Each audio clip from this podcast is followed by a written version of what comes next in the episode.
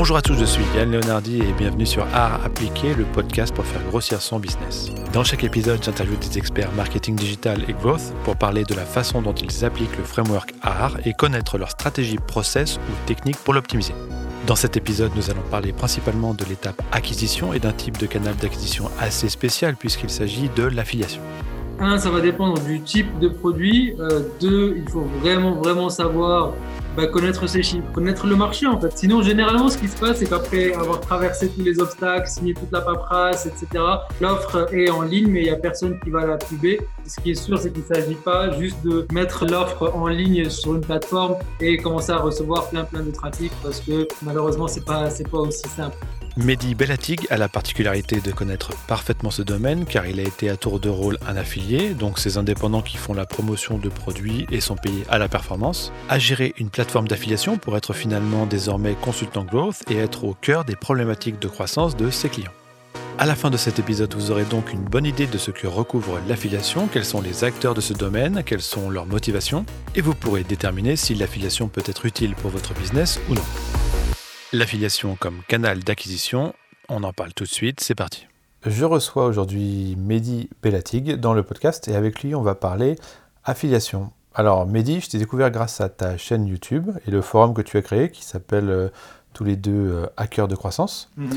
Euh, du coup, ta chaîne était assez complète sur le sujet, mais tu euh, n'abordes pas que l'affiliation, tu abordes aussi le marketing digital en général, le growth hacking, tu vas même jusqu'au développement personnel. Alors ça m'a pas mal plu et je voulais parler avec toi euh, d'affiliation, parce que moi, en fait, pour tout te dire, je viens plutôt de l'univers des startups et finalement l'affiliation n'est pas un canal d'acquisition que l'on envisage euh, naturellement. C'est pas quelque chose qui se fait énormément dans les startups. On va beaucoup plus souvent aller sur d'autres canaux d'acquisition, mais l'affiliation est un petit peu délaissée. Et moi, les seuls cas où j'ai fait un peu d'affiliation, c'était en utilisant des plateformes avec une offre. Je proposais mon offre et après je laissais faire. Et en fait, je savais pas vraiment ce qui se passait derrière. Et du coup, en regardant tes vidéos, j'ai découvert qu'il y a en fait tout un univers et ça me paraissait vachement intéressant d'approfondir ça avec toi.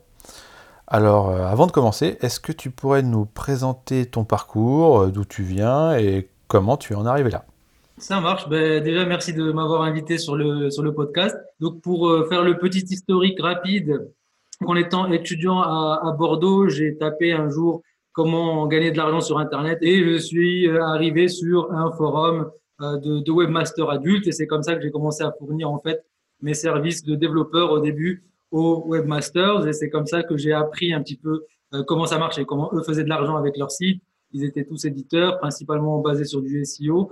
Ça parlait, enfin, il y avait des témoignages évidemment sur les, sites des, sponsors et des régies d'affiliation. Donc, je me suis fait remarquer par un sponsor, donc euh, Carpe Diem, qui s'est fait racheter plus tard par Rentability Web euh, à Bruxelles, qui m'a invité pour un entretien et qui m'a proposé un emploi. Donc, euh, je remonte aussi loin parce que je voulais raconter la première rencontre, on va dire, avec le côté, l'autre côté de l'affiliation. Jusque-là, j'avais travaillé avec des, des webmasters, avec, j'avais essayé moi-même de lancer quelques petits sites.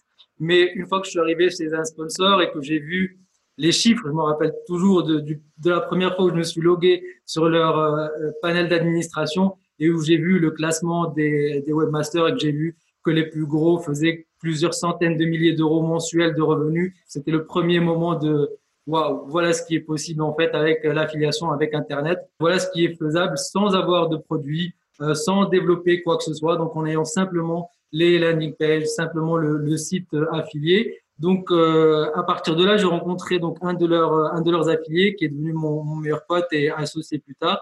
Et j'ai quitté donc au bout d'un an pour le rejoindre à Toulouse où on a lancé notre propre sponsor, on a lancé notre propre site. Donc c'était un site à, à abonnement et euh, toute la stratégie d'acquisition. Alors bien sûr, il y avait un peu de SEO, etc., mais c'était principalement basé sur l'affiliation. C'est simple. Les affiliés nous envoyaient du trafic et on partageait grosso modo à 50-60%. Donc ça, on est passé de euh, 0 à 1 million d'euros, 1 million et demi d'euros mensuels en un an, peut-être un peu plus d'un an. Donc ça a été ouais, super, super rapide euh, et euh, c'était basé sur quelques deux 2500, peut-être 3000 affiliés actifs. Et c'est moi qui étais en charge donc du recrutement, de trouver les, les, les, affiliés, les recruter, la gestion des affiliés, etc. Gérer les affiliés, mais du côté sponsor. Euh, donc euh, après 3-4 ans, euh, 4 ans, un peu plus de 4 ans en fait, on a fait donc une exit sur euh, ce projet-là. Et c'est là que j'ai découvert en fait l'affiliate marketing, donc le CPA, qui est une autre forme d'affiliation. Euh, CPA qui est coût par acquisition. Exactement. Et en fait, c'est, on, on, dit ça quand c'est de l'affiliation qui ne paye pas de façon récurrente. C'est, tu es payé une fois, soit pour le lead, soit un gros montant une fois pour un client, mais c'est pas récurrent. Donc là, on parle de, de CPA. Euh, donc euh, voilà, j'ai découvert tout ce monde-là. J'ai commencé à faire quelques événements euh, internationaux, notamment l'affiliate summit à, à Vegas. C'est vraiment découvrir tout un tas de choses que je connaissais pas avant. Et donc sur les entre 2012 et 2015, 2016, j'ai fait principalement ça, lancer des campagnes euh, au CPA, sur sur Facebook, de, la pop-up, des, choses comme ça. Donc j'en ai fait, ai fait vraiment pas mal et j'ai commencé à bloguer euh, à un moment sur Accord de croissance. Donc c'était un blog à la base et je pense que j'étais le, premier à bloguer en français sur ça. Et donc à ce moment-là, donc tu faisais ça à ton compte, c'est-à-dire que tu choisissais euh, toi-même tes niches, euh, tes campagnes et tu allais vers ce qui t'intéressait le plus, ce qui rapportait le plus? Absolument, ouais. alors le, ouais, le, CPA et l'acquisition payante, du coup, quand tu payes un visiteur, obligé d'avoir au moins une visibilité sur la rentabilité euh, directe. Donc, il y a beaucoup moins cet aspect, contrairement à ce qu'on faisait avant, il y a beaucoup moins cet aspect commercial. Alors, il existe un peu, mais de, moins en moins, où les affiliés euh, qui payent pour leur trafic vont se baser quasi exclusivement sur combien le sponsor est capable de leur donner en reversement et si l'offre convertit bien ou pas. Donc c'est vraiment euh, purement à la performance, c'est-à-dire que si je mets un euro je récupère 1,10€, je pousse, sinon je coupe. Donc même si j'aime bien le, le, le, network, comme si je les connais, etc., tout est basé sur les, sur les statistiques, évidemment, puisque la perte, elle est, elle est directe pour l'acquisition. Ok, d'accord. Euh, Est-ce qu'on pourrait faire ensemble un, un, petit parcours du paysage de l'affiliation mm -hmm. euh, Parce que ici, il y a des termes qui sont employés comme euh, sponsor, euh, network, éditeur, publisher, affilié. Ouais. Est-ce que tu peux nous débroussailler un petit peu tout ça pour, pour ceux qui ne connaissent pas bien? Alors, quand, quand, je dis sponsor, alors je me réfère donc à ce que nous, on avait, c'est-à-dire c'est un, un, comment dire, ouais, une société qui propose un produit et qui est prête à payer donc un reversement pour acquérir des clients. Donc, on proposait de l'affiliation, on était prêt à sponsoriser des sites éditeurs. Donc, quand je dis éditeur, publisher, c'est pour moi euh, des, des sites qui font du SEO, des sites qui attirent des visiteurs, donc pas de façon euh, payante. Euh, donc, eux vont être sponsorisés par nous, d'une certaine manière. Donc, nous, on est le sponsor, celui qui a le produit et qui cherche à recevoir du trafic en échange d'une partie des gains. Donc, euh, c'est ça. Le network, c'est un peu différent. C'est juste des terminologies différentes puisque sponsor, c'est ce qu'on utilisait quand j'étais sur le marché français et quand je suis passé sur, le marché international. Donc là, on parle de CPA Network. Donc CPA Network, c'est la même chose à peu près, sauf que bah, le network ne possède pas de produit. Euh, le sponsor, dans ma définition en tout cas, possède un produit, c'est son produit à lui, et il cherche des affiliés pour ce produit-là. Le network, le CPA Network ne possède pas de produit. Il met en relation des sponsors et des annonceurs, donc, euh, qui eux ont des produits et les affiliés de l'autre côté et il les connecte au milieu. Donc, il, il permet la relation euh, commerciale et technologique surtout pour traquer les conversions, etc. Donc, tu parlais de, en, durant l'intro, en fait, de, des SaaS qui n'utilisent pas trop euh, d'affiliation ou qui passent par des régies ou des Network. C'est tout simplement parce que, un, il faut gérer le commercial, il faut avoir les relations avec les affiliés et savoir où les trouver. Ça, c'est ce qu'un network fournit. Et deux, il faut avoir la plateforme technologique pour pouvoir traquer le trafic qu'ils vont envoyer, pour pouvoir attribuer les conversions à chaque affilié, etc. Et ça, généralement, voilà, c'est le rôle du, du, network au milieu. Mais c'est très, très simplifié maintenant, puisque la plupart des networks sont basés sur des marques blanches, donc de, de SaaS, très clairement, qui, fournissent la, technologie. Et c'est ce qui a contribué pas mal aussi à, euh, bah, l'énorme augmentation du nombre de CPA networks ces dernières années. Quoi. Quand je me suis lancé euh, il y a 5, 5 ans, 4-5 ans, il y en avait, je ne sais pas, peut-être une cinquantaine, une centaine. Maintenant, il doit y en avoir plus de 300, 400 ou 500 euh, parce que justement, c'est très simple. En quelques heures, on peut avoir lancé son CPA network, technologiquement parlant, j'entends. ensuite, évidemment, il y a toute la partie commerciale mais, euh, mais la technologie maintenant est toute gérée par des, par des, par des SaaS. Ok. et du coup, est-ce que tu peux nous donner les principaux CPA Network S'il y a des, des, gens qui nous écoutent et qui veulent tester l'affiliation, qu'est-ce que tu leur conseilles? Alors, ce que je leur conseille, ça dépend des boîtes de quoi. avant de, de, te dire, évidemment, il y a des CPA Network beaucoup plus, beaucoup plus connus que, que d'autres, mais ça va dépendre c'est pas forcément quel network, ça je te dirai après, mais ce que je conseille souvent à mes, à mes contacts ou mes clients qui pensent au CPA et à l'affiliation comme canal d'acquisition ou de croissance, c'est de d'abord bien connaître ces chiffres. Il faut avoir une maîtrise absolue sur ces chiffres parce que se lancer euh, dans le CPA, par exemple, proposer du, des offres aux leads parce qu'on récupère des emails et des leads et qu'on pense qu'on va les monétiser, euh, on va avoir de grosses, grosses surprises si on ne sait pas exactement euh, détecter rapidement si c'est des leads de qualité ou pas, etc.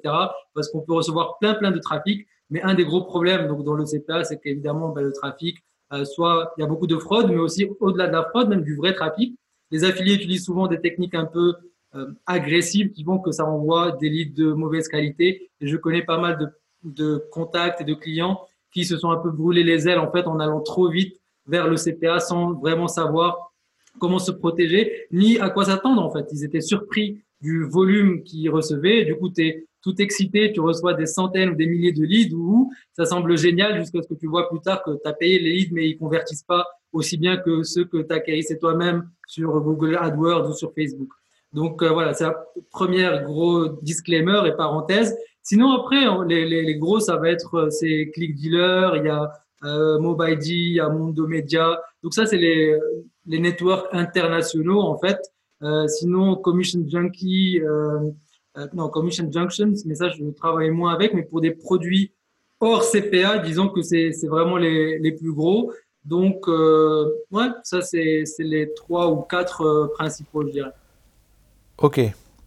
Et puis, pour qu'on comprenne bien, quelqu'un ou une boîte qui serait intéressée par ça, est-ce qu'il maîtrise forcément la landing page finale, en fait? Est-ce qu'il peut imposer à la campagne euh, que le trafic soit redirigé vers une landing page? Parce que j'ai vu dans tes vidéos que du coup, pour un petit peu optimiser euh, les conversions, mhm. tu passais par des serveurs, tu créais toi-même tes landing pages. Et même pour éviter certaines problématiques avec Facebook Ads et sa réglementation par exemple, vous utilisez même du clocking. Donc euh, il s'agit de montrer des landing pages différentes en fonction de qui la regarde pour ne pas montrer la vraie landing page pour pas que Facebook vous bloque sur une campagne de dating par exemple. Enfin du coup c'est un peu opaque pour le client final. Il sait pas vraiment comment vont être créés ses leads et ses conversions ou bien est-ce qu'il peut vraiment maîtriser sa landing page? Euh, Je pense que malheureusement ils peuvent pas euh, maîtriser mais après il y a deux landing pages. En fait ce qu'on utilise dans le CPA on appelle ça une pré-landing donc de notre point de vue en tant qu'affilié, si je parle en tant qu'affilié, c'est une landing page. Et celle du produit, celle du, de l'annonceur, c'est l'offer page. C'est la page d'offre. Donc, même si pour l'annonceur, lui, de son point de vue, c'est sa landing page à lui, mais nous, on voit ça comme l'offer page. Donc, l'offer page, l'annonceur l'a fait comme il veut, c'est chez lui. Mais oui, effectivement, dans l'affiliation, euh, l'affiliate marketing et le media buy, on utilise beaucoup de landing page parce que euh, on les crée nous-mêmes parce que ça nous permet de mieux qualifier le trafic, de tout simplement augmenter les conversions. C'est très difficile c'est plus difficile de convertir en envoyant directement sur la page d'offre de, l'annonceur. Généralement, en rajoutant une landing page au milieu, bah, ça augmente les, taux de conversion. Et répondre à la deuxième partie en fait de, ta question. Donc, l'annonceur, normalement, le CPA Network, c'est dans son rôle de s'assurer que les affiliés utilisent des landing pages qui respectent les règles annoncées par l'annonceur. Donc, si tu veux pas que les affiliés qui vont faire ta pub utilisent certains mots-clés ou tu veux pas qu'ils bit sur certains mots-clés ou, euh, ou, que la landing page ne contienne pas certains contenus, eh bien, tu peux le dire, tu peux le spécifier. Mais comme tu as remarqué, ouais, c'est un public assez technique et ils savent très bien cacher aussi les landing pages du au network, de l'annonceur. L'annonceur, euh, je sais qu'il y avait des, des annonceurs d'antivirus, donc je crois que c'était PC Keeper et puis d'autres, Mac Keeper, PC Keeper, c'est ces géants en fait qui font énormément d'argent euh, avec une offre d'antivirus. Ils ont lutté euh, énormément pour euh, que les affiliés n'utilisent pas des landing pages agressives du type vous êtes déjà infecté, installez l'antivirus maintenant, etc. Parce que Google Google, à défaut de pouvoir bloquer les affiliés, allait directement chez l'annonceur, leur dire vous vous démerdez pour faire couper ces affiliés-là ou on vous coupe du Play Store, on vous coupe sur, euh, sur Chrome, on bloque vos pages à vous. Donc c'est l'annonceur qui se retrouvait dans une mauvaise situation à cause de, des landing pages que les affiliés utilisaient. Donc c'est pour ça que je dis vraiment c'est un milieu très spécial. Avant de se lancer là-dedans, il faut vraiment bien, bien connaître et savoir dans, dans quoi on se lance. Ok, très bien. Euh, et toi, du coup, sur, sur toutes les campagnes euh, sur lesquelles tu as travaillé, tes landing pages étaient toujours meilleures que les offer pages des, des, annonceurs? Bah En fait, l'offer page est toujours là. La seule chose qui change, c'est si on va mettre une landing page avant ou pas. C'est pour ça qu'on dit pré-lender, c'est-à-dire qu'on va faire, on rajoute une étape. Donc évidemment, on perd un pourcentage de gens qui arriveront jamais à la page de l'offre de l'annonceur, mais ceux qui y vont vont être mieux qualifiés et mieux préparés à transformer. Généralement, avec une landing page, ça va mieux transformer, mais euh, il y a 4-5 ans, donc au tout début, quand Facebook euh, autorisait encore la rencontre, une des meilleures euh, campagnes et des meilleures périodes que j'ai eues dans, dans ce marché-là, c'était en envoyant directement de Facebook à l'annonceur. J'avais aucune landing page au milieu et ça, c'est un peu le, le rêve, hein, parce que créer des landing pages, ça demande du travail et du temps et de, des ressources. Alors que si c'est juste créer une campagne sur Facebook et envoyer à l'annonceur, ça c'est relativement simple, ça prend 30 minutes à mettre en place.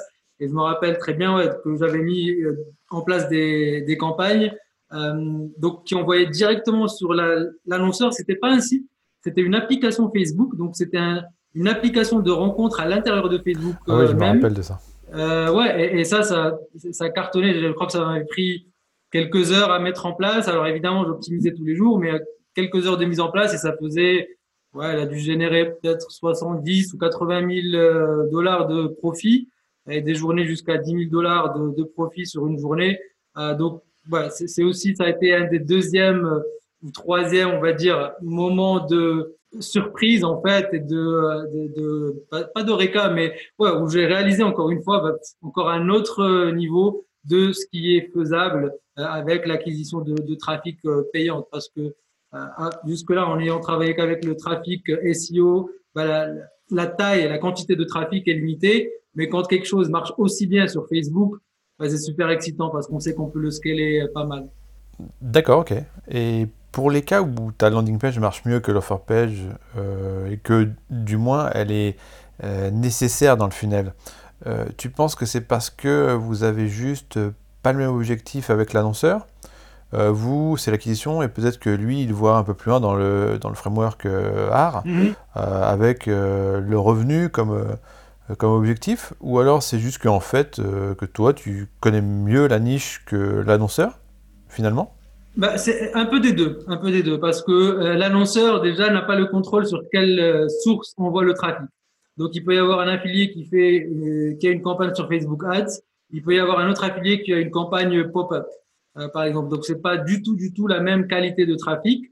Et euh, donc c'est pas du tout les, des visiteurs qui ont vu des messages complètement différents. Celui qui vient de Facebook, peut-être qu'il a vu une ad qui l'a attiré et qui l'a poussé à cliquer et il sait à quoi s'attendre. Et typiquement sur les pop-up, il, sait pas du tout à quoi s'attendre. C'est une page qui s'est ouverte toute seule, donc ça n'aurait pas de sens et ça ne fonctionnerait pas d'envoyer directement sur la, page de l'offre. Il faut d'abord mettre une, première euh, page qui agit un peu comme agirait la bannière euh, sur euh, sur euh, Facebook Ads ou la, la pub sur Facebook Ads, c'est-à-dire de le prévendre sur le ce qu'il va voir par la suite.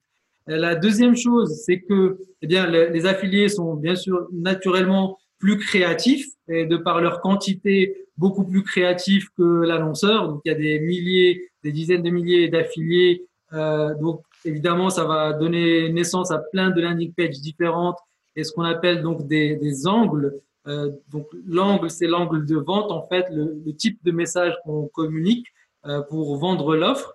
Et le troisième point, c'est que souvent, ben, l'offre, eh bien, c'est la page finale du point de vue de, de du tunnel. C'est-à-dire, c'est là où il y a le, généralement, il y a déjà le formulaire qui est préaffiché. Il y a juste le titre de l'offre, un petit message, même si les annonceurs s'améliorent beaucoup euh, parce que c'est nécessaire euh, avec le temps. Donc, il y a pas mal d'améliorations à ce niveau-là. Mais généralement, les pages, les offres, les pages d'offres des, annonceurs, durant quelques années, en tout cas, étaient assez brutes. donc c'était là, voilà le formulaire. Si le visiteur arrive, il remplit le formulaire, il peut s'inscrire. Ouais, mais ça, ça convertit pas top. Quoi. Donc nous, on prenait la main en fait sur le message de vente et le message de conversion pour envoyer un, un visiteur qui est beaucoup plus qualifié et qui là, ok, il arrive sur la page de l'offre, ok, cool, il y a le formulaire, je sais déjà le formulaire, il est pourquoi, qu'est-ce que je dois faire, pourquoi je suis venu ici, il est pré-vendu sur la, la landing page qu'on lui a montré auparavant. D'accord. Euh, et du coup, est-ce que euh, c'est arrivé à un cas où euh, tu t'es aperçu que tes landing pages étaient une grosse valeur ajoutée dans la compréhension de la valeur perçue d'un produit et que du coup, tu pouvais aller directement voir l'annonceur, le contacter et lui dire bah j'ai découvert des choses intéressantes sur la façon de communiquer. Euh, j'ai des chiffres pour le prouver. Est-ce que ça vous dit qu'on travaille directement ensemble?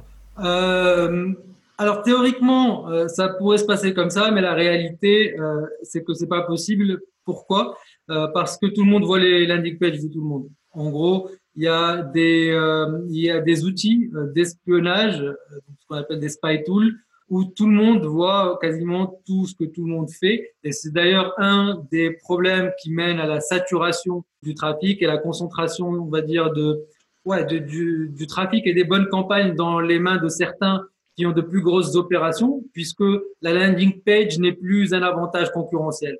Tout le monde voit les landing pages de tout le monde, quasiment tout le monde voit où tout le monde achète. Donc, euh, au point où on en est, la, L'avantage concurrentiel, il est plus sur un, les reversements, donc être connecté euh, avec les bons networks qui vont te donner un plus gros reversement que la personne d'à côté. Et euh, deuxièmement, ça va être ce qu'on appelle le cap. Pour expliquer ouais, ce que ce que c'est le, le, cap, donc imaginons qu'un network a la meilleure offre qui convertit sur le marché en ce moment, donc il l'a. Euh, mais par contre, ce, cet annonceur ne peut accepter que 1000 leads par jour. Donc, il faut que ce network-là distribue ces 1000 leads parmi ses affiliés. Et généralement, c'est encore une fois les plus gros affiliés qui ont la meilleure relation, qui envoient le plus de trafic et de revenus, qui vont avoir accès à ce cap, donc ce qu'on appelle voilà ce, ce pool de, de conversion possible, euh, bien avant bien avant les autres. Et c'est ça aussi qui contribue au fait bah, que ce soit de plus en plus compliqué. Ça continuera de l'être, hein, de plus en plus compliqué pour les nouveaux parce que ceux qui sont déjà en place ont un plus gros reversement et surtout ont accès à des offres que les autres ne voient même pas en fait et ne pourront pas avoir accès à, ces offres-là. Très bien. Tu parlais justement de, de Spying Tool. Mhm. Alors pour expliquer à ceux qui, qui écoutent, euh, du coup c'est des outils qui permettent euh, de voir ce que font les autres affiliés. Et donc par exemple, on peut, je, ne sais pas, euh, aller sur un site de, de, streaming par exemple, un truc comme ça, je suppose. Euh, là où les pop-up apparaissent, euh, là où il y a des bannières partout, pour voir ce qui se fait actuellement. Et avec ces outils, on peut savoir quels sont les landing pages, on peut aussi accéder aux autres landing pages qui sont en rotation. Mhm. Mais du coup, est-ce que ces outils donnent les taux de conversion? Euh, Ils les donnent pas vraiment. Donc on ne sait pas vraiment avec les spying tools qu'est-ce qui marche et qu'est-ce qui marche pas, si? Non, on ne sait pas, mais alors ce que tu viens de décrire, en fait, c'est du spying manuel. Donc, c'est effectivement aller sur un site de streaming et volontairement chercher à déclencher les pop-up pour voir ce que les autres font. Et là, tu auras des, euh, des exemples aléatoires de ce qui s'affiche sur le moment, en fait, chez ce network-là. Les outils dont je parle, eux, par contre, simulent donc ces, ces pop-up ou euh, peu importe le, le, format, on va dire, ça peut être du natif ou autre chose. Ils vont simuler des visiteurs et donc ils vont traquer la landing page une fois, deux fois, cent fois, mille fois, cent mille fois, un million de fois. Et donc c'est là que tu commences à avoir des indicateurs, c'est-à-dire que si la landing page elle tourne depuis trois mois et qu'elle a des dizaines de milliers, centaines de milliers de vues, que le spy tool l'a vu encore et encore et encore, ben, ça veut dire que ça marche. Ça veut dire que la personne qui run cette landing page là fait de l'argent avec parce que sinon elle continuerait pas de l'utiliser aussi longtemps. D'accord, très bien. Euh, et du coup, pour revenir à des méthodes d'acquisition payantes plus classiques, pour des entreprises que je connais un peu mieux, euh, on va dire euh, AdWords et Facebook Ads, est-ce que toi, tu fais une grosse proportion du travail d'affilié avec ces plateformes-là, ou bien mhm. est-ce que tu es plus dans les autres méthodes comme les, les bannières display, les, les pop-up, etc. Alors, premièrement, ouais, donc moi, quand je, je, faisais du media buy au CPA, donc de, de l'affiliation, euh, c'était principalement des pop-up euh, et aussi, comme je dit, ouais, j'ai fait du Facebook Ads pendant un moment au tout début. Ensuite, ça a été vraiment beaucoup, beaucoup de, de pop-up. Je me suis pas mal spécialisé là-dedans. Et là, le type de client avec qui je travaille, c'est plus du CPA, c'est plus des gens qui ont des produits, des, des, vrais produits, généralement, typiquement post-market fit, donc qui savent que le market fit existe et ils sont en phase, voilà, où il faut, il faut scaler. Ils ont validé le, produit initialement, mais ils ont personne pour faire le growth ou pour faire l'acquisition payante. Et c'est là que j'interviens en fait. Très bien. Mais alors du coup, c'est super intéressant ce que tu viens de dire parce que euh, là, tu parlais de ton activité d'aujourd'hui. Tu es consultant aujourd'hui, tu interviens sur l'aspect euh, growth et marketing digital plus généralement. Euh, donc finalement, tu es euh, désormais dans la position de, de l'annonceur. Mais euh, comme tu as été affilié, donc tu connais très bien les, les, deux côtés. Mais alors du coup, quand tu proposes des offres à des plateformes d'affiliés maintenant, déjà, est-ce que tu passes par des networks? Et si oui, comment tu drives maintenant tes campagnes d'affiliation vu que tu es maintenant du côté annonceur en fait? Bah alors, c'est plus c'est plus des campagnes d'affiliation du coup, euh, puisqu'on fait de je fais de l'acquisition payante pour le ah, client. tu n'utilises pas les plateformes d'affiliation finalement? Non, non, non, non, euh, plus trop. Alors pour euh, pour un client, j'ai dû alors parce qu'il y avait un pont affiliation à leurs produits, donc je les ai aidés à faire la stratégie évidemment, où aller trouver les affiliés, mettre en place la partie technique pour les accueillir et tout ça. Mais généralement, non, non, c'est des c'est des clients qui ont un produit on fait l'acquisition directement euh, en interne pour le produit. Quand on bosse avec des clients qui ont un vrai SaaS, qui ont un vrai produit, ça n'a pas toujours sa place sur les plateformes d'affiliation et c'est pas ce qui recevra beaucoup de trafic. Le trafic euh, des affiliés, il va majoritairement aux offres les plus agressives. L'affilié est toujours en train de, euh, de chercher en fait ce qui performe le mieux et ce qui est le plus agressif. Euh, donc, euh, donc vraiment, ça, ça, correspond pas toujours, c'est pas toujours facile. Ok, donc en gros, euh, tu expliques que l'affiliation, ça se prête pas à tout le monde en fait.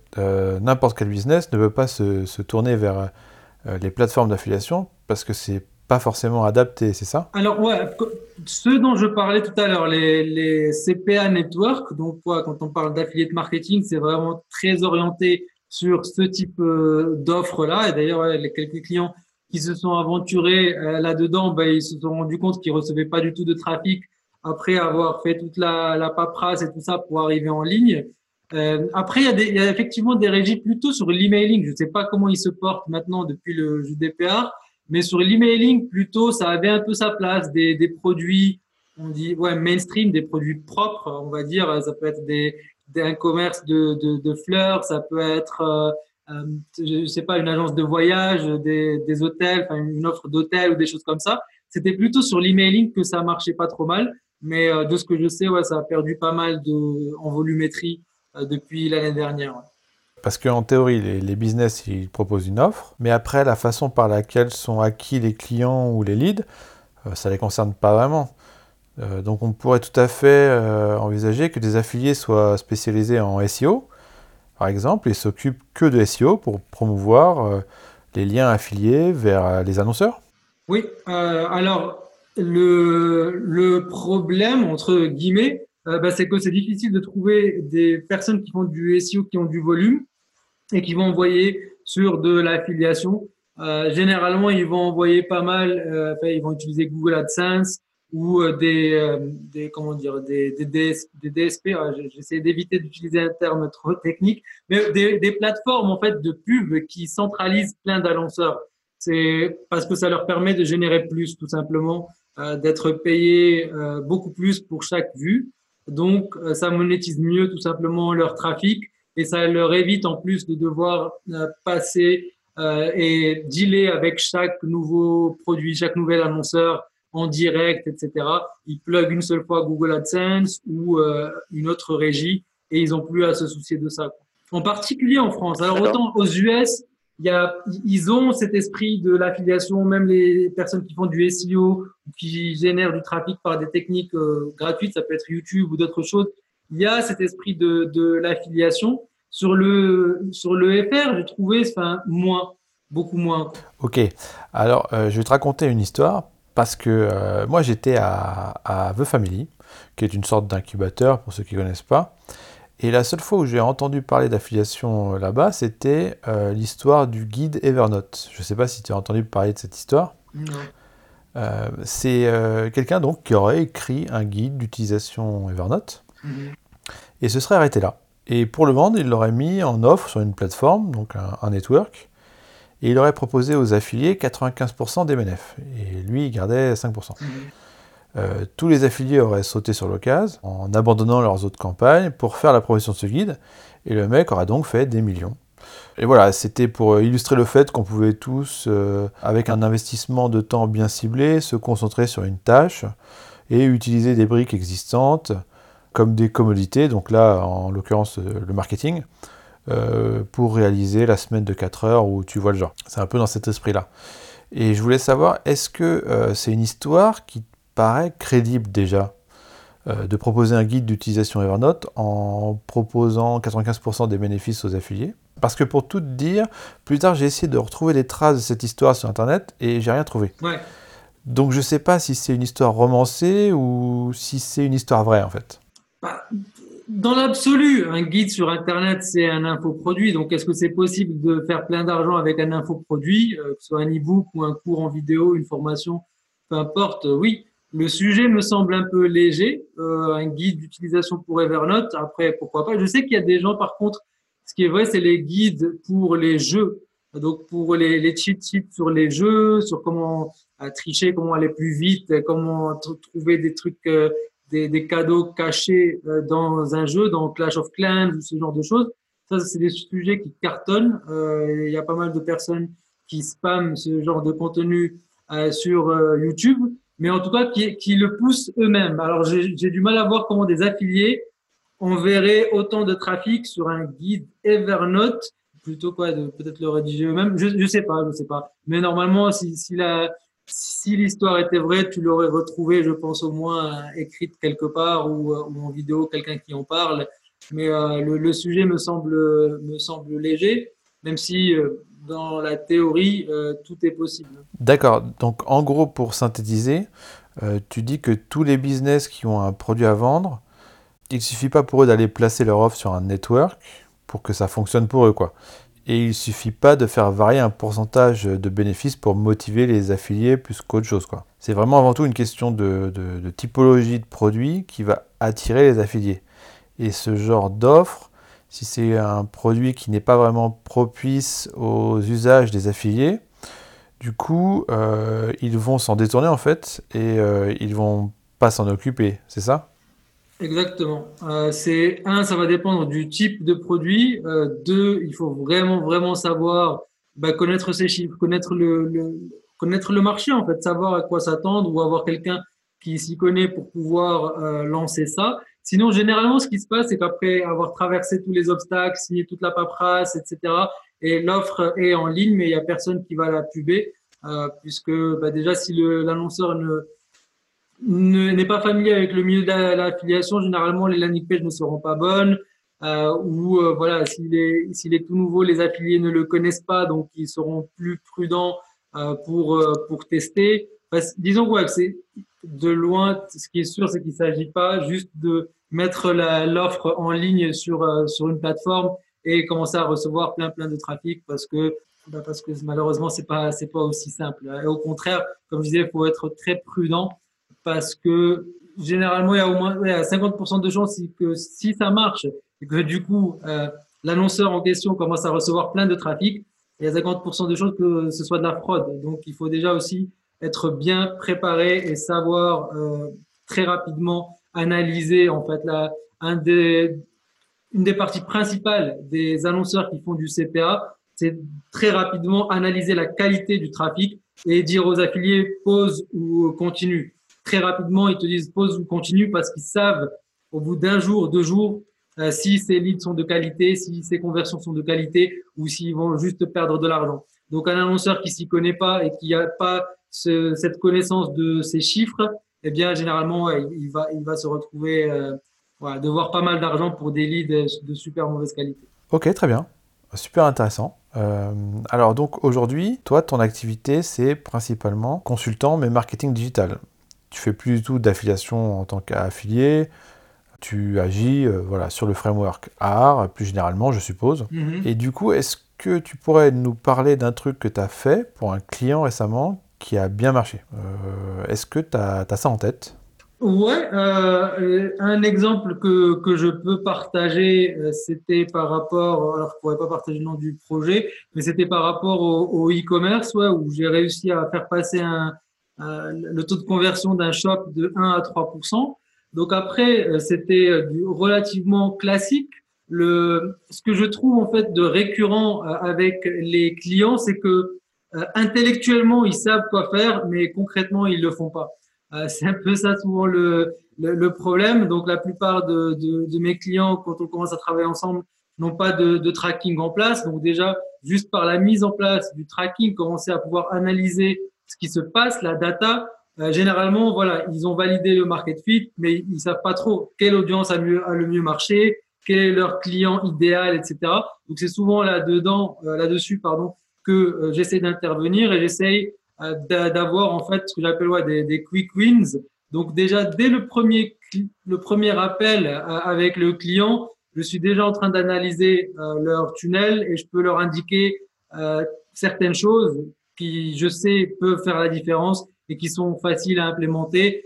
typiquement, ça va être rajouter les témoignages, ça va être le temps de chargement de la page, ça va être rajouter de la rareté et de l'urgence, genre stock est limité, l'offre se termine dans euh, X jours, ce genre de choses en fait que les les gens savent, euh, ils savent très bien que ça a un, impact positif, mais ils savent pas à quel point en fait ça peut avoir un impact positif.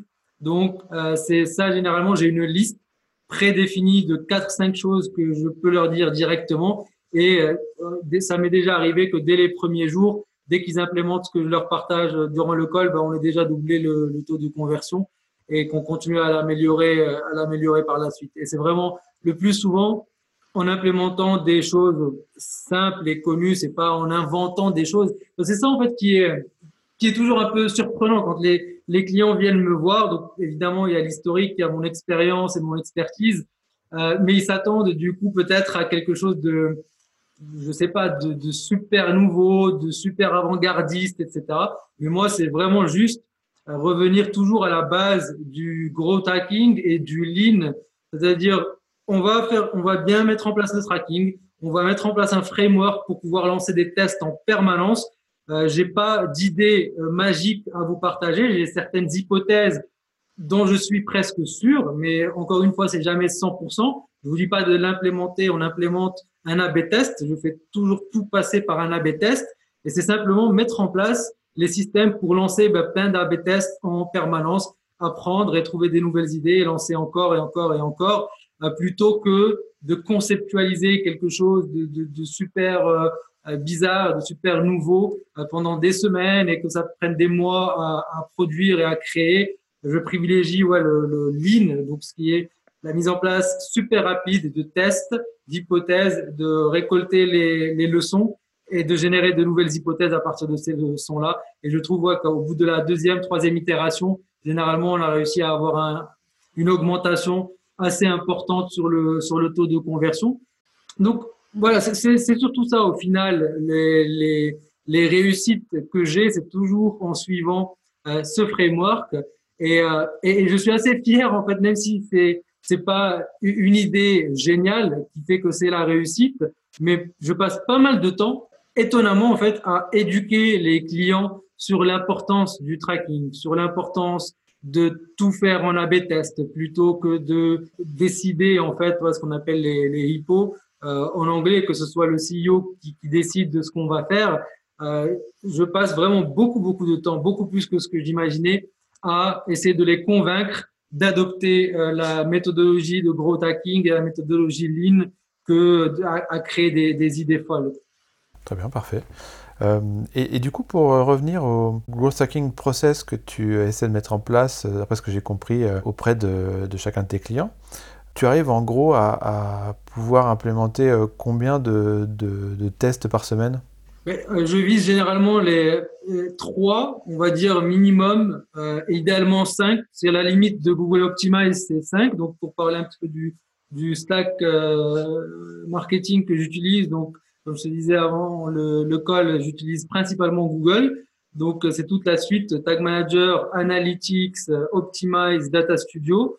Donc, euh, Google Optimize était limité à trois tests euh, en parallèle jusqu'à l'année dernière, milieu d'année dernière, je pense. Et ensuite, c'est passé à cinq. Et donc, depuis, bah, j'essaie de, faire euh, les cinq si c'est possible. Euh, généralement, c'est faisable en restant ligne et en gardant en tête toujours des, des, tests simples et rapides à implémenter. Ok. Question sur comment tu as acquis au fil des années tes connaissances? Alors évidemment, euh, il y a l'expérience, mais du coup, est-ce que tu as eu euh, des ressources particulières, des endroits où tu trouvais des informations pour te former, ou des personnes qui créaient du contenu? Ouais, j'ai passé beaucoup beaucoup de temps sur les sur les forums. personnellement, ça a toujours été mon une de mes préférences sur Internet, c'est de passer du temps à lire, à échanger. Je trouve ça intéressant ce que les gens partagent. Et c'était euh, euh, pour l'affiliation, c'était Stack That Money, euh, donc un gros forum d'affiliés sur l'US, en fait à l'international, que je lisais beaucoup. Mais depuis deux ans, donc en fait, j'étais un gros lecteur aussi de bouquins quand j'étais jeune. Mais après, quand j'ai commencé à voyager, tout ça, j'ai un peu perdu l'habitude puisque je voulais pas me trimballer les bouquins. Et il y a deux, peut-être trois ans maintenant, donc j'ai découvert Audible et euh, je lis, euh, je lis, donc j'écoute énormément de bouquins. Euh, au moins, j'ai dû en écouter peut-être une soixantaine l'année dernière. de quoi au moins un par semaine. Et il y en a évidemment qui m'ont marqué. Donc, si je peux t'en partager quelques-uns pour, pour Avec plaisir. Euh, donc le premier c'est Mindset de Carol Dweck. Je crois que c'est le même titre en français. Donc, celui-là, il parle de ce qu'elle appelle le growth mindset et le fixed mindset. C'est tout simplement vraiment insister sur le fait qu'on est capable de, de, progresser, contrairement à l'éducation et au formatage qu'on a eu en grandissant, ben, que oh, t'es bon en maths, t'es mauvais en maths, tout ça, c'est déprogrammer euh, ces choses-là. Elle, elle, a fait plein d'études là-dessus à Stanford et tout ça qui prouvent ben, que, que c'est pas vrai. N'importe qui peut s'améliorer en maths. On n'est pas éternellement mauvais en maths. Euh, si on y passe assez de temps, on peut s'améliorer. Et donc, même si, encore une fois, c'est quelque chose qui, une fois que c'est dit, ça peut paraître simple, mais évidemment, dans le bouquin, elle va beaucoup plus profond. Elle y est depuis euh, 10 ou 15 ans euh, sur ses recherches. Donc, euh, c'est vraiment super intéressant. Euh, Celui-là, ouais, il, est, fondamental, je pense, avant, avant de lire quoi que ce soit d'autre. Euh, et le deuxième, c'était euh, Principles, donc principe. Je crois que ça doit être le titre en français. Euh, je, je, lis en anglais, donc euh, je ne connais pas toujours les titres en français. Oui, c'est Red Alio, c'est ça? Ouais, ouais, Red Alio, ouais, exactement. Très, très, très, très bon livre, euh, encore une fois, sur les, voilà, c'est pas des tactiques, mais c'est comment, comment penser, en fait, comment, euh, bah, comment quelqu'un d'aussi, qui a autant de réussite et d'aussi riche, pense et réfléchit et voit son business et gère son business et, c'est ce qui est bien, c'est qu'il a voilà des, une liste de principes qui est très claire, hyper détaillée, euh, qui partage. Et sinon, si, si euh, pour ceux qui veulent pas lire ou qui aiment pas lire, il a aussi une série euh, sur YouTube. Donc, c'est des petites vidéos animées euh, de 5 ou 6 minutes, je crois. Il y en a 8. Et donc, où il explique tout ça. Voilà, c'est plus divertissant peut-être que le, le bouquin, mais c'est les mêmes, c'est les mêmes principes. Donc, encore une fois, hyper euh, hyper important. Euh, et enfin, ouais, le, le, troisième, je dirais, c'est Imit, euh, revisité de Michael Gerber, qui là, c'est vraiment pour les entrepreneurs, pour les solopreneurs en particulier. Donc ça ça parle ouais, du, du, fait que la plupart des solopreneurs se construisent un joli job où ils ont l'impression d'être euh, libres et de pas avoir un travail, mais qu'au final, on se construit un travail euh, nous-mêmes, surtout pour les, les, consultants et les prestataires de services et comment en fait switcher ça pour commencer à penser comme une franchise et construire un vrai business où on peut prendre des vacances. Voilà, tout le principe du bouquin, c'est que si tu peux prendre de, de vacances pendant un mois sans que tout s'écroule, t'as pas un business, t'as un job. Euh, donc, euh, et à partir de là, il explique, ça part de toute l'histoire de McDonald's, comment c'est parti de la petite euh, entreprise euh, au mec qui les a découverts et qui les a transformés en franchise jusqu'au succès que c'est aujourd'hui et toute la méthodologie pour arriver à appliquer ça à l'échelle d'une personne. Ok, très bien. Et euh, du coup, est-ce qu'il y a des personnes que tu suis encore aujourd'hui? Euh, Absolument. Alors, c'est par période. Euh, là, maintenant, je suis dans une période où j'essaie de limiter pas mal le contenu que je consomme. Euh, il y a des périodes où j'en consomme beaucoup plus. Alors, à, l'international, je regarde, j'écoute en fait le, le, podcast, un podcast qui s'appelle Sales Funnel Radio. Euh, donc, c'est Steve Larson, euh, le, le podcasteur, on va dire, et il est sur YouTube aussi. Donc là, ça parle vraiment de tunnels de vente, de messages de vente, de euh, ouais, tout ce qui touche au, au, au tunnel, quoi, en gros. C'est super, super intéressant. C'était, c'est un mec qui a été le bras droit de, du fondateur de ClickFunnels, donc euh, pendant quatre ans, où il a tout appris, tout ça, et il partage vraiment bah, tout ce qu'ils, tout ce qu'ils font. C'est hyper poussé, super intéressant. Euh, en termes de, ouais, d'entrepreneuriat, motivation, productivité à plus haut level, je dirais, euh, je suis Tom Bilieu. C'est euh, l'un des fondateurs de Quest. Donc, c'est une barre protéinée, en fait, que la société voit un milliard.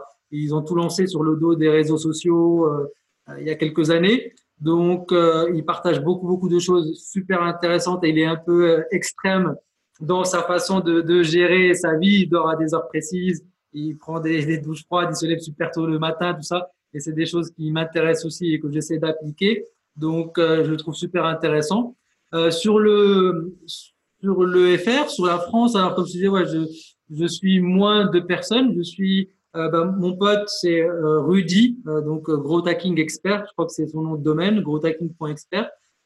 et lui partage beaucoup de choses sur Facebook Ads, sur la génération de leads, sur les tunnels de, de, conversion, et il implémente vraiment beaucoup, beaucoup de choses super sympas. Et Marketing Mania, ouais, Marketing Mania, j'aime beaucoup, j'aime beaucoup ce qu'il fait. je le trouve vraiment super intéressant et il sait de quoi il parle.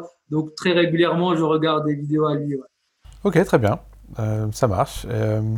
Euh, c'est quoi tes projets euh, Est-ce que, comme tu disais, tu as des, projets qui te permettraient de transformer ton, job en une activité qui te permettrait de, partir un mois en vacances quand tu veux Un truc scalable peut-être, je sais pas? J'ai déjà commencé à mettre ça en place et, d'ailleurs, au moment où on enregistre ce, podcast. Donc, je pars en vacances pendant trois semaines dans deux jours. Donc, on verra bien comment le système tient. donc, euh, j'ai déjà commencé. Euh, j'ai toujours travaillé en fait avec des freelances, mais là, depuis le début de cette année, ou la fin de l'année dernière, j'ai décidé de commencer à embaucher euh, sur place de vraiment construire une équipe euh, à temps plein et de scaler euh, l'opération, vraiment de, de scaler l'agence et de scaler mon opération de consulting. Et en même temps je travaille donc sur un produit, donc sur une formation, un cours et un mastermind donc que j'ai fini d'enregistrer et que je pense va lancer dès que je reviens, dès que je, je rentre. Du coup, c'est les deux approches que euh, je teste cette année pour scaler justement au-delà de juste moi en train de délivrer des, des services aux, aux, clients. Un, pouvoir avoir une équipe qui m'aide sur la prestation de services et pouvoir prendre plus de clients. Et deuxièmement, avoir une partie aussi euh, produit en fait où ben, j'apprendrai à d'autres personnes. J'ai déjà quelques clients, j'en ai deux ou trois, donc euh, sélectionnés en, direct, en privé, que j'aide à lancer leur propre consulting, puisque il est en train de se passer en fait quelque chose de similaire à ce qui s'est passé quand j'ai commencé à bloguer il y a quelques années. C'est-à-dire que là, on est dans une phase, eh bien, où ce qui s'est passé avec les éditeurs adultes est en train de se passer avec les affiliés au CPA ça devient de plus en plus dur euh, à faire marcher. Il y a de moins en moins de campagnes qui marchent, a de moins en moins d'offres, et donc il y a plein de gens qui se retrouvent avec des compétences digitales, donc ils savent créer des campagnes, ils savent lancer des A/B tests, etc., mais euh, qui ne génèrent plus assez de revenus avec le CPA, et donc euh, ils cherchent une nouvelle voie, et donc je les aide à se lancer bah, dans la voie du, du consulting, de la prestation de services, dans le domaine spécifiquement du digital marketing. Très bien. Donc ce sera ça ta formation. Tu leur apprendras à, prendre en main une carrière de consultant. Ok, très bien. Eh bien, merci beaucoup, Mehdi, d'avoir participé à ce podcast. C'était un vrai plaisir euh, et c'était très intéressant. En tout cas, moi, j'en sais plus qu'au début de cet entretien sur l'affiliation. Euh, et ah oui, et comment on peut retrouver ton agence euh, Comment elle s'appelle? Alors, le, le, le, forum que j'ai depuis quelques années, c'était Accord de croissance, mais là, le moment où euh, ce podcast sera en ligne, donc j'aurai mon nouveau brand puisque je, change pour l'agence, c'est lecatapulteur.com. Donc euh, là, euh, ça sera, ils pourront trouver bah, le, côté agence, mais aussi le, podcast, le lien vers le forum, le lien vers la formation, à peu près tout ce que je propose et comment me contacter. Comment me suivre aussi sur les, sur les réseaux sociaux et tout ça. Ok, très bien, c'est parfait. Eh bien, merci beaucoup Mehdi, et puis bah, à une prochaine. Je te remercie, et ben, voilà, à une prochaine. Merci beaucoup. Ciao, ciao.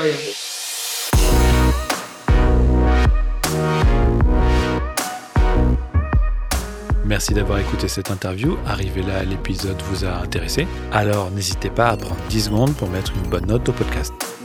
Vous pouvez retrouver tous les détails de l'épisode et plein d'autres conseils marketing digital et growth sur mon blog yanleonardi.com. Je vous prépare plein de choses sympas pour la suite, alors restez à l'écoute. Ciao